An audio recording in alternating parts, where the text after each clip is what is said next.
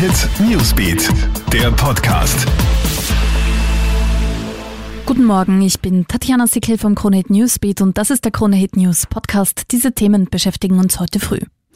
Sensation in Melbourne. Dominik Thiem hat es erstmals ins Viertelfinale der Australian Open geschafft. Er besiegte die Nummer 10 der Welt, den Franzosen Gael Monfils, souverän in drei Sätzen. Thiem trifft nun im Viertelfinale auf den Sieger des Duells Nadal gegen Kyrgios.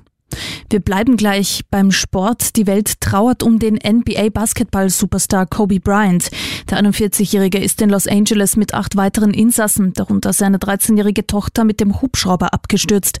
Alle Beteiligten sind tot. Zum Unfallhergang gibt es noch sehr wenige Informationen. Fest steht nur, es war zum Zeitpunkt des Absturzes sehr nebelig. Die Anteilnahme vor allem in den USA ist sehr groß. Kobe Bryant zählte nämlich zu den besten Basketballspielern aller Zeiten.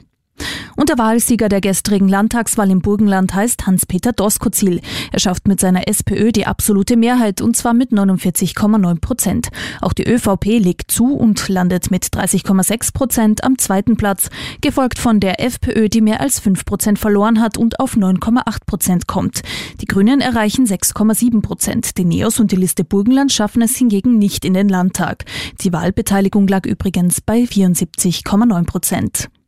Das war's auch schon wieder. Up to date bist du immer im Kronehit Newsbeat auf kronehit.at und natürlich in diesem Podcast.